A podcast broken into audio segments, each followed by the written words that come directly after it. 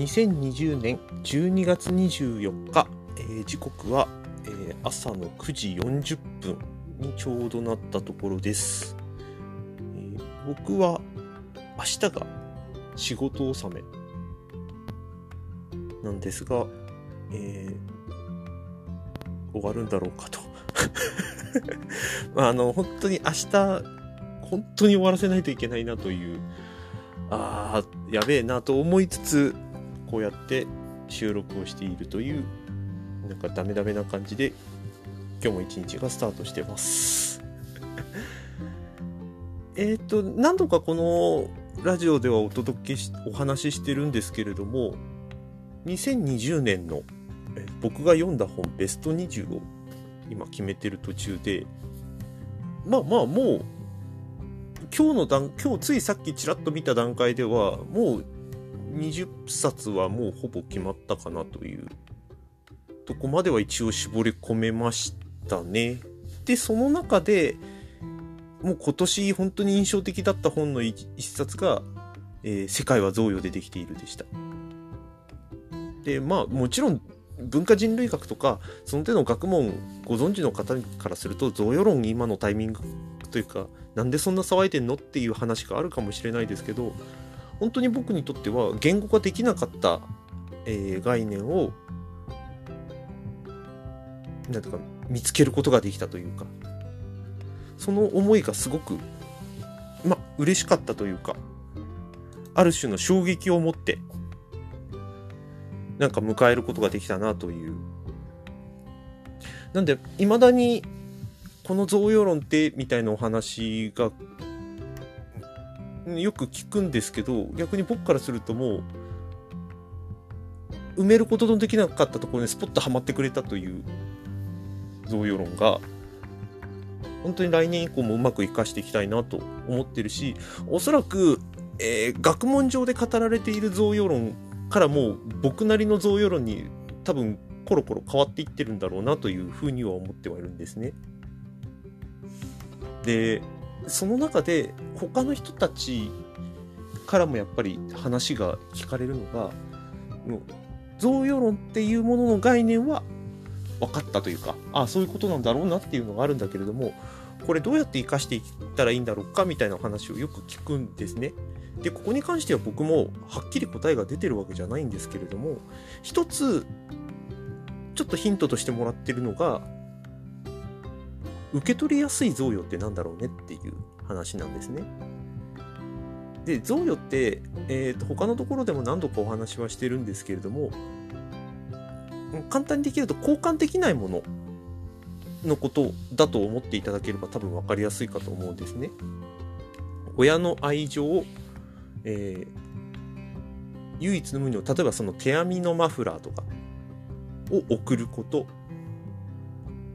もしくは本当にありがとうとか感謝の念を述べるとかそういうことも広い意味でいけば全部贈与につながるのかもしれないもう少し広めの定義でいくと相手を絞らずに不特定多数の人に向かって思いを伝えるみたいなこともまあ、贈与に当たるのかもしれないですね。で、贈与に関して相手がどう返してくるのかっていうことを、ある種手放すっていうことが一番イメージが近いのかもしれないです。だから、思わぬ時に、あなたが言ったことに影響を受けましたみたいなことが返ってくるかもしれないし、もしもう悪い意味でもしかしたら返ってくるかもしれないですけどね。その贈与に関して、えーと受け取れるかどうかっていうのもおそらくポイントなんだろうなとは思ってるんですね。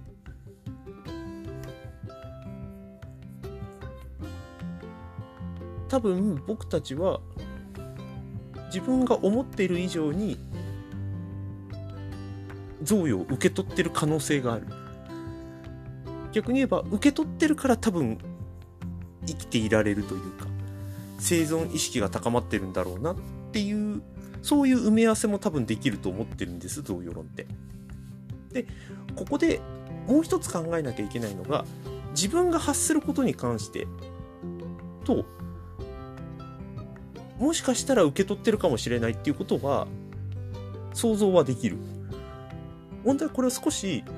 えっ、と、自分のため、相手のためにっていうふうに、いわゆるちょ、いわゆるスキル的なものとして考えたときに、じゃあ、受け取ってもらえる贈与、受け取りやすい贈与って何なんだろうっていうことを、えっ、と、ヒントがあるなっていう、ちょっとさっきの話に戻りますね。例えばよく例に出すのが、えー、困ってる人に声をかけた時に「最近どう?」ってこう声えーと、声をかけるのだと「いや最近はね」っていうふうに話はしてくれるけれどもある種相手にフリーに投げすぎていて本音を話してくれるかどうかがわからないでも最近あなたと連絡を取ってないんでちょっと近況がわからないで自分は何かできるかわからないけれどもちょっとそのことについてお話が聞きたいんだけども最近どうですかっていうふうに聞くと少し引き出せる要素が変わってくる可能性がある。でこの差って、えー、コミュニケーションスキルでいくと質問力とかっていうふうになると思うんですね。でももっと根源的なところでいくと自分がこういうものが欲しいですっていうことをなんていうか、言葉尻としてストレートではなくて、そこの裏にあるものをストレートに伝えようとするっていう意思だと思うんですね。で、これって感覚的には確かに贈与論に近いんですよ。不特定多数の誰かわからないけれども、きっと誰かが受け取ってくれるという、ある種の、うんと、肯定を前提にしている発信つまり贈与ですね。で、相手に対しても直接話をしてしまうと、その直接に関して返ってくるものがストレートに返ってくる可能性がある。例えば、あなたのことが嫌いですって言った時に、それは相手はショックを受けるかもしれないし、なんだよって言ってストレートに返えーと反感を買うかもしれない。でも、あなたのこういうところを私はいいと思っていません。だけれどもあなたを否定するわそのものを否定するわけじゃないっていうことを伝えられればちゃんと,、うんと相手を飲み相手が受け取りやすい話になってきますよね多分そういうことなんだろうなっていうのがイメージとしてあるんですねなのでここで考えておきたいのがまさにさっき言った本当に言いたいことが言葉尻なのかその裏にあるものなのかっていうで、そのさらに裏にあるものの前提は、全否定ではなさっきのあなたのことが嫌いですっていうことに関して言うと、存在の全否定なのか、行動とか行為に関しての全否定なのか、みたいなところがちゃんと伝えられないといけない。これが多分受け取りやすい贈与の考え方なんだろうなと今は思ってるんですね。だから今の、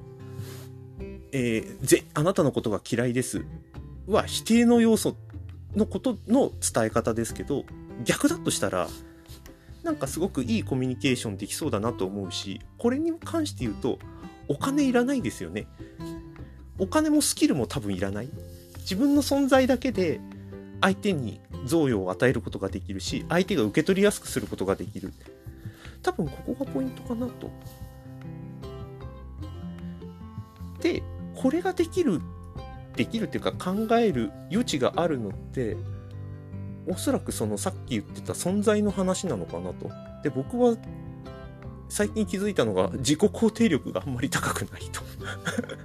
ということがあるのでここに関してはちょっと改善していきたいなと思うんだけれどもいわゆるその肯定だったり存在というものを伝えようと思ったことの前提になるのっておそらく貢献意識なんですよね。で貢献意識って今すごくコミュニティの中では、えーと、議論に上っていたり議題に上ってたりするそもそもみんなが今広いスペースではなくてコミュニティに入ろうねとかコミュニティ論がすごく、えー、言われているのが自分の存在の肯定が多分感じ取りやすいんですよね不特定多数の人よりも。人よりもとか不特定多数の人の中にいる環境の中でもなんかそ、え、ー、と、少し相手の顔が見える。自分がどこにいるのかがある程度わかる環境だから、おそらく自己肯定もしくはその肯定力に関する、えーと、鍛え方がしやすいっていうことなんだろうなと。ということは貢献をするしやすくしたことに関する反響がおそらく普通の場所よりは得やすいっていうことが一つの意義なんだろうなと。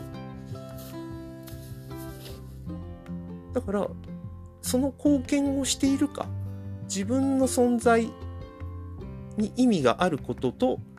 貢献していることもしくは貢献することがおそらくイコールになってそのイコールになっているっていうことは贈与を受け取りやすい贈与を相手に与えられたりもしくは自分が受け取ったりっていうことがおそらくしやすくなるっていうこのイコール関係がうまくできるようになるときっと僕たちはお金でもスキルでもないものでなんか相手の望むものを望むことだったりシチュエーションだったりを提供したり提供されたりすることができるんだろうなと。なんかそれがもしかしたら来年の贈与論の生かし方かなと。そんなことをちょっと今考えてます。まあだから何をするかっていうのはまあこれから考えます。ということで今日はちょっと長くなってしまったんですがここまでとしたいと思います。Bye.